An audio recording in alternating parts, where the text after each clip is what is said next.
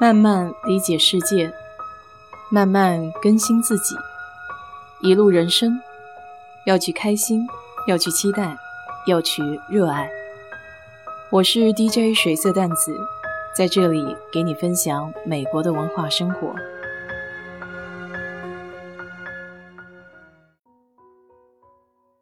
前两天在小红书上分享了一段去超市的乌龙经历。上个礼拜去山姆超市，随手拎了两盒鸡蛋。这种大超市里面卖的东西数量都比较多，比如一盒十八个的鸡蛋，它不会单卖，一定是两盒绑在一起卖。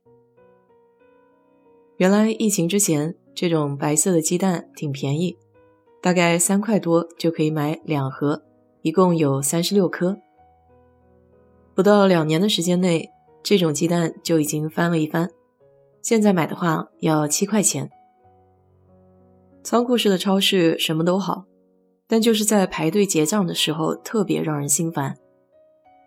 一来自动算账的机器比较少，二来每一个人的车都满满的一大箩筐。这自动算账机有些时候还不见得有人工来得快。后来 Sam's 推出了自己的应用，里面有一个功能叫 Scan and Go。这名字起的就非常简洁，富有执行力。Scan 是扫描的意思，Go 就是走人。那 Scan 的 Go 就很好理解，就是你用手机自己扫码，然后在手机上结账就可以走人了。逛超市的时候，本来顺手就拿了自己想要的东西，这时候用手机扫一下码，就列入到自己的购物车里了。所有的东西买完之后，只要朝右一滑，就结完账了。当然，你之前得输入一次自己的信用卡信息。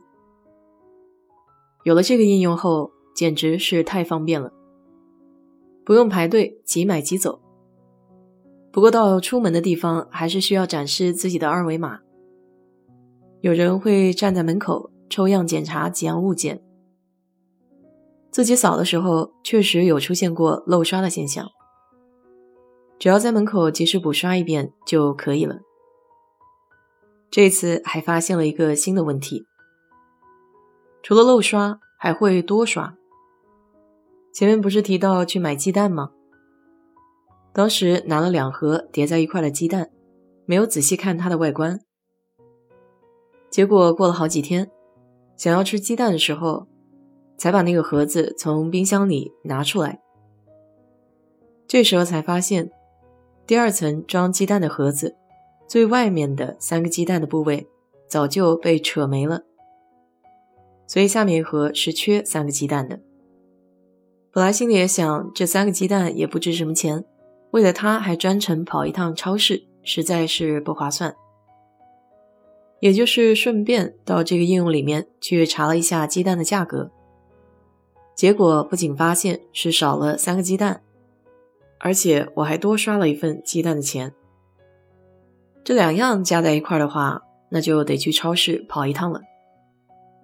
因为是周中，所以在客服服务中心也没有太多的人，有两位客服小姐在回答客人的问题，所以整体这个队伍进程还是比较快的。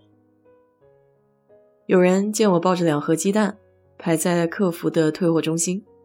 还稍许看了我两眼，我心想这有什么好看的？原来在 Costco 还有人退西瓜呢。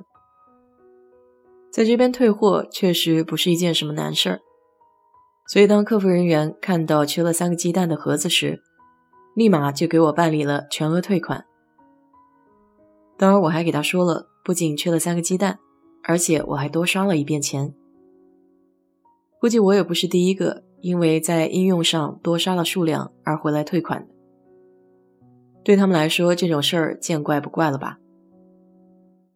这两盒子鸡蛋是给我退了，但家里还需要用鸡蛋呀，所以我就顺便到冷藏的地方又去拿了两盒子新的鸡蛋。这次我特意注意了它们的外观，而且还把盒盖打开，一一检查有没有坏了的鸡蛋。超市里面卖的这种盒装鸡蛋，有些时候是很具有迷惑性的，我以前买鸡蛋不会一个一个提起来看，结果有好几次买回家之后，发现有不少坏蛋。这个鸡蛋呢，因为是放在冷藏柜里面，所以它破了之后，蛋液会凝固在盒子上。表面上一眼看过去，这些鸡蛋似乎都是好的。只有回家你需要把它们从盒子里面拿出来的时候，才发现它是个坏蛋。这之后我就养成了一个习惯，每次买鸡蛋的时候都会把每一颗鸡蛋提起来看一下。因为那天是去退款，所以只买了鸡蛋，那么对价格记得也比较清楚。我还是用手机上的应用 Scan a Go，结果当场发现这两个价格还不太一样。超市里面标的两盒子鸡蛋是七块钱。结果应用上显示的是八块三，这下子让我有些小紧张。以前买东西从来不看价格，尤其是这个应用这么方便，只管刷刷刷就好了。没想到实际店里标价和网上应用的价格还有差别，这下子还不知道出了多少乌龙。为了不让更多的人受损失。我还特意跑到了客服中心，去跟他们反馈了这个价格的区别。客服小姐姐在表示肯定的同时，也没有给出解决方案，只是说会向领导汇报。因为他们实体店里面没有应用相关的负责人。作为一名山姆超市的顾客，我已经做好了反馈意见这部分工作。接下来要怎么处理，就不在我的管理范畴之内了。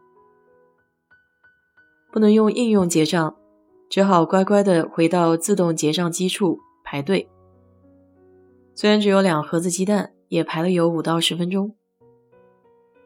可用店里的结账机刷出来的也是八块三。这时候我就好奇了，到底是店里的这个价格没有更新呢，还是网上的价格没有更新？自动结账的地方通常也会有一个工作人员会帮助客户。有任何问题，他都会过来解决。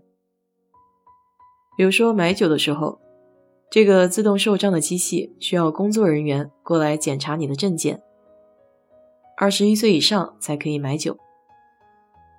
有时候明明面相上看着肯定是超过二十一岁了，但他们也一定会检查一下你的证件，来确保没有弄错。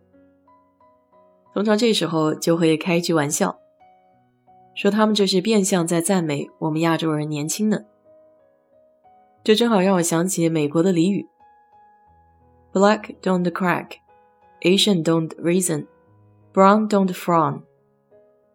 直译过来是黑人没有裂缝，亚洲人没有葡萄干，棕色人比如印度人不会皱眉。我觉得亚洲人没有葡萄干这句最有意思，因为它是一个意会。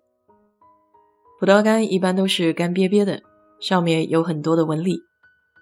这句也是变相的把葡萄干这个名词转化成为一个动词，所以这英文里面有一些俚语还是很有意思的。扯得有些远了，说回那个工作人员吧，他来了之后看到这个价格不一样，一顿操作之后把这个价格在机器里面给覆盖了。我想这下操作之后，在我后面的人再去买鸡蛋，应该都是七块钱。这也算是自己给山姆超市还有他的客户做一点小小的贡献吧。好了，今天就给你聊到这里。如果你对这期节目感兴趣的话，欢迎在我的评论区留言，谢谢。